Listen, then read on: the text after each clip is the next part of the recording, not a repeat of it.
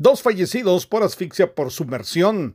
Los cadáveres de dos personas fueron localizados flotando en el río Chixoy del municipio de Chicamanquiché. Bomberos municipales departamentales de la estación número 30 llegaron para rescate de los cuerpos identificados como Pedro Chiroy, de 37 años, y Delvin José Chiroy Pérez, de 13 años padre e hijo correspondientemente, originarios del barrio San Francisco del municipio de Cunén quedando fallecidos por asfixia por sumersión.